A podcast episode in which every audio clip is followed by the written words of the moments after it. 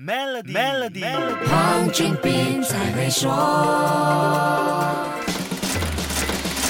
你好，我是黄俊斌。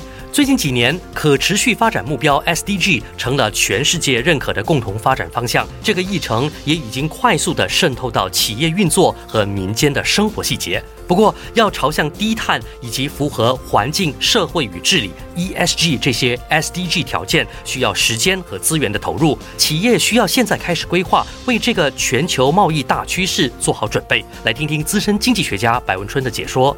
啊，商家们必须要做出呃更改，那么也就是说，经商的成本呢，呃，往往会加重。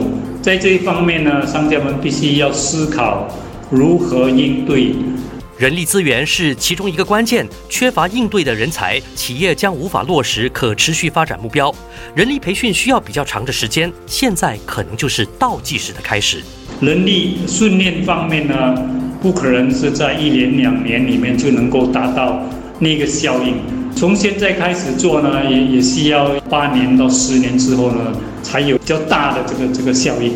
辉利资本首席策略师潘立克建议中小型企业更主动地去探讨这个问题，包括跟政府进行对话。政府目前的预算案的讲业可能还是不太充足，所以希望中小型企业寻找更多的机会跟政府讨论，然后如何去实行这个 ESG。不然的话呢，在全球的贸易里呢，我国可能就会被排挤在外。先说到这里，下一集跟你说一说为什么二零二二年。财政预算案中，中小微型企业是可持续发展目标的重点对象。守住 Melody，黄俊斌才会说。Made in